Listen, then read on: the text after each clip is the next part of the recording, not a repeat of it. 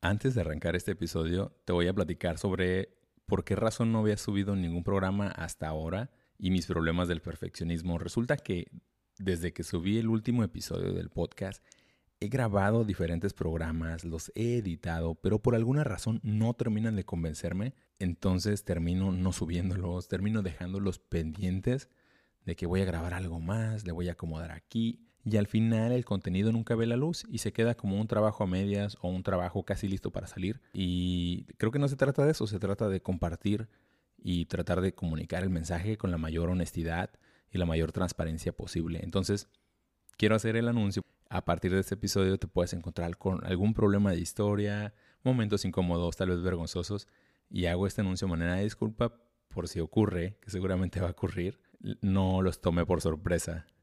Dicho esto, pues arrancamos. Hey, ¿qué tal? Bienvenido a High Float. Es un espacio seguro para hablar sobre tecnología. Me encuentro grabando este podcast desde la ciudad de Nueva York, en el Upper West Side, el día de hoy, un lunes 3 de mayo. El día de hoy quiero platicarles una breve reflexión sobre el futuro de los celulares, de las tabletas y de las computadoras. ¿Alguna vez han pensado en a dónde va a llegar la tecnología, a dónde van a llegar las computadoras? Si alguien se hubiera acercado a mí cuando yo tenía cuatro años y estaba jugando NES, estaba jugando Mario Bros. O cuando usé mi primer computadora, que era la computadora de uno de mis tíos, a eso de los ocho años, recuerdo que la computadora era, una computadora con interfaz de texto. Todo era por línea de comandos. Me aprendí eh, algunos comandos que me enseñaron para navegar entre directorios y poder ejecutar los juegos desde los discos de tres, tres y medio, creo que eran discos de tres y medio, unos como disquetes grandotes. Y también recuerdo que me enseñaron a escribir documentos y a imprimirlos en una impresora de matriz de puntos que hacía mucho ruido y le tomaba mucho tiempo imprimir documentos en blanco y negro.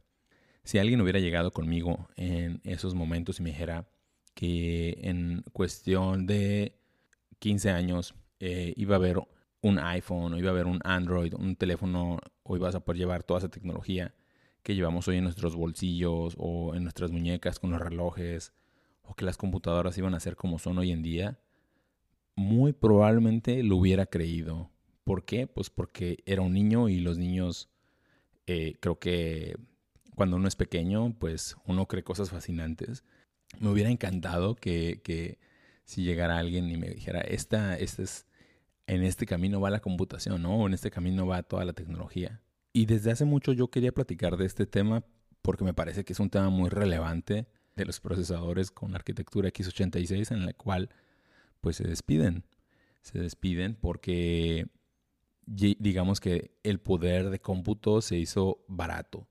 Se hizo barato debido a que viene Apple y saca este procesador nuevo llamado M1 que Apple se vio forzado a trabajar en un procesador nuevo, dado que Intel no le estaba ofreciendo o no le estaba dando lo que ellos necesitaban para mantener a la altura sus productos.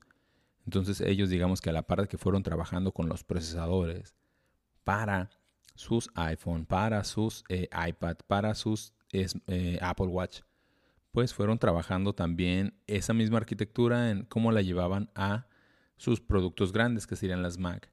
Y lo hicieron de una manera muy, pero muy, muy atinada. Actualmente yo estoy utilizando una computadora con ese procesador, un M1, y es una, y es una computadora que costó una cuarta parte de lo que costó mi computadora personal.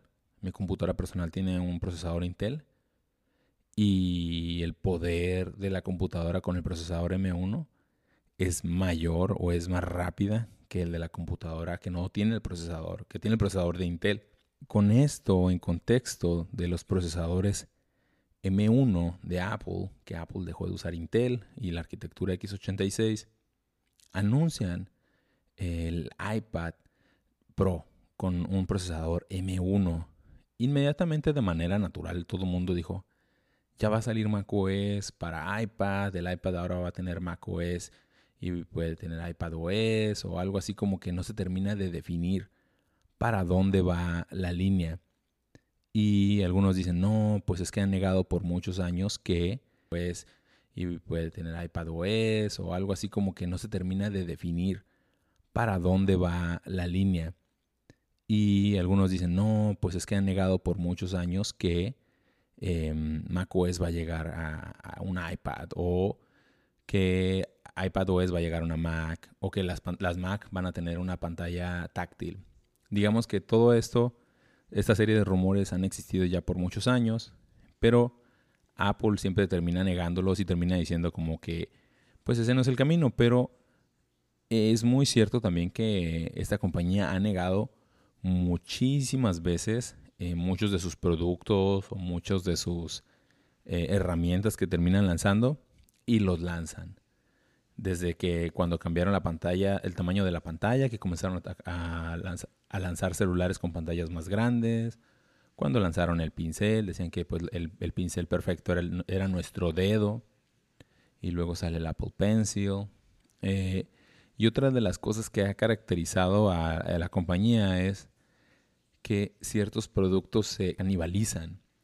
Es decir, que no les importa hacer su competencia consigo mismos. De hecho, ellos, ese tipo de compañías, lo que más les conviene es sacar un producto que sea tan disruptivo y tan novedoso que saque uno de sus mismos productos del mercado. De esa manera ellos ya no tienen que preocuparse de que venga otro jugador de fuera a ganarles. O incluso a veces lo que hacen es ven, muchas veces ven lo que están haciendo fuera de la competencia, generan un producto mejor o digamos que aprendiendo de todo lo que ha hecho la competencia y lo tratan de posicionar en su ecosistema. Con esto, eh, yo me acuerdo mucho de unos teléfonos Android, Motorola, que podías bootear, podías tener el Motorola, lo ponías en un dock y del dock lo conectabas a una pantalla y de la pantalla salía eh, perdón, y del dock salía la, señal para la pantalla y salía la señal también para el teclado y para el mouse. Y ya tenías ahí tu distribución de Linux corriendo. No era tan rápida, no era tan poderosa, pero funcionaba. Tenías una interfaz, una computadora personal en tu mano. Yo siento que naturalmente las computadoras eh, van para allá. No sé cuándo va a pasar. No sé si va a pasar este año en el Worldwide Developer Conference que va a ser el 7 de junio. Probablemente Apple de la sorpresa diga, ahora puedes iniciar macOS o iPadOS en el iPad, porque el iPad le pusieron el, el mismo procesador que llevan las Mac, entonces que hagan eso no me sorprendería, sería algo, algo muy bueno. Es posible, ya en el, conector USB-C puedes tener tu señal de video, puedes tener un mouse Bluetooth o un mouse con cable si quieres un teclado Bluetooth o un teclado con, con cable. Incluso tal vez podrías correr macOS en, en la pantalla del iPad directamente si no lo quisieras sacar una pantalla. Iba a quedar pequeño, pero no hay que olvidar que una vez Apple tuvo las MacBook Air de 11 pulgadas y, eran muy bonitas. Eh, fueron un éxito, eran lentas, pero fueron muy bonitas, eran muy útiles y muy buenas para hacer cosas eh, de oficina y navegar pero eran pequeñas y eran muy funcionales. A mí me gustaba mucho esa MacBook Air de 11 pulgadas. Sí podría haber un Mac OS en una pantalla de 12.9 o un iPad de 11 pulgadas, definitivamente. Pero más que pensar en ese, en, ese posible anuncio que ocurra el 7 de junio, es pensar en, de manera general, a dónde va la tecnología. Porque no, es algo que nada más va a atacar Apple. Es muy probable que también veamos algo similar con Windows, algo similar con Android y algunas distribuciones de Linux, que tú tengas un teléfono y el mismo teléfono, tú llegues a tu estación de trabajo o a un lugar, digamos, a, tu escritorio y de tu celular saques una señal al monitor, a, a, tu tecla, a un teclado que tengas ya ahí preinstalado y a un mouse. Y esa es tu interfaz ¿Por qué? Pues porque ese es el paradigma que venimos siguiendo, usando desde hace muchos años como una interfaz de trabajo. Teclado, mouse, pantalla. Y todo ocurriendo desde el silencioso celular o desde una eh, tableta o desde tu reloj. No sabemos.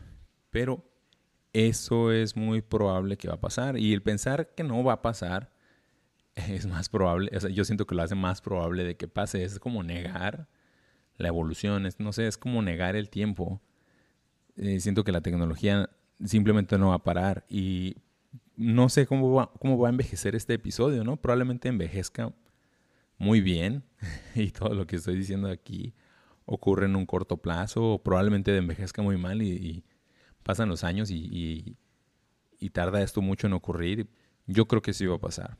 Yo creo que sí va a pasar. Probablemente hasta va a haber eh, no sé, la Mac Mini va a ser después un, un, tipo, un, USB-C que lo conectas y sacas, em, le conectas una USB-C y ahí sacas toda la señal, ¿no? Como el, o va a ser como un Apple TV, no sé, pero van a ser cosas muy, muy pequeñas con, con este procesamiento, con este poder.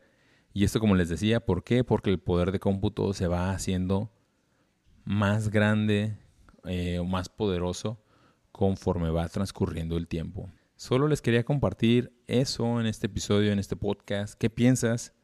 ¿Qué piensas de esto que te digo? ¿Lo habías reflexionado? ¿Se te hace algo muy loco? ¿Qué me hizo falta mencionar? Obviamente hubo muchísimas cosas que me hizo falta mencionar, pero quería mantener esto lo más breve posible. Próximamente voy a estar hablando de privacidad, que es un tema que a mí me interesa muchísimo, que yo creo que también es un, boom que viene eh, creciendo cada vez más. El tema de la privacidad, que nos hagamos más conscientes de la importancia de nuestra privacidad y de cómo nos comportamos o la información que se va recolectando más bien de nosotros en Internet a través de todas las plataformas y todos los servicios y todos los dispositivos que utilizamos. Em, pues muchas gracias, soy Javier Murillo, esto fue High Float, un espacio para hablar de tecnología en el presente. Cuídense mucho, usen cubreboca, si se pueden vacunar, vacúnense y nos escuchamos en el próximo episodio. Adiós.